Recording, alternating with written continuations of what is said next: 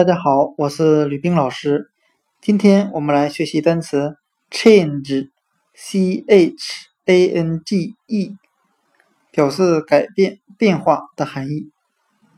我们可以把 change 中的 c h a n g 联想成汉语拼音 chang 长，经常的常，再加上 e 字母。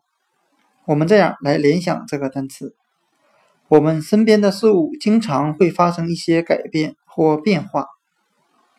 那今天所学的单词 change 改变变化，我们就可以通过它的拼写 c h a n g 来联想汉语拼音常，经常发生变化。change 改变变化。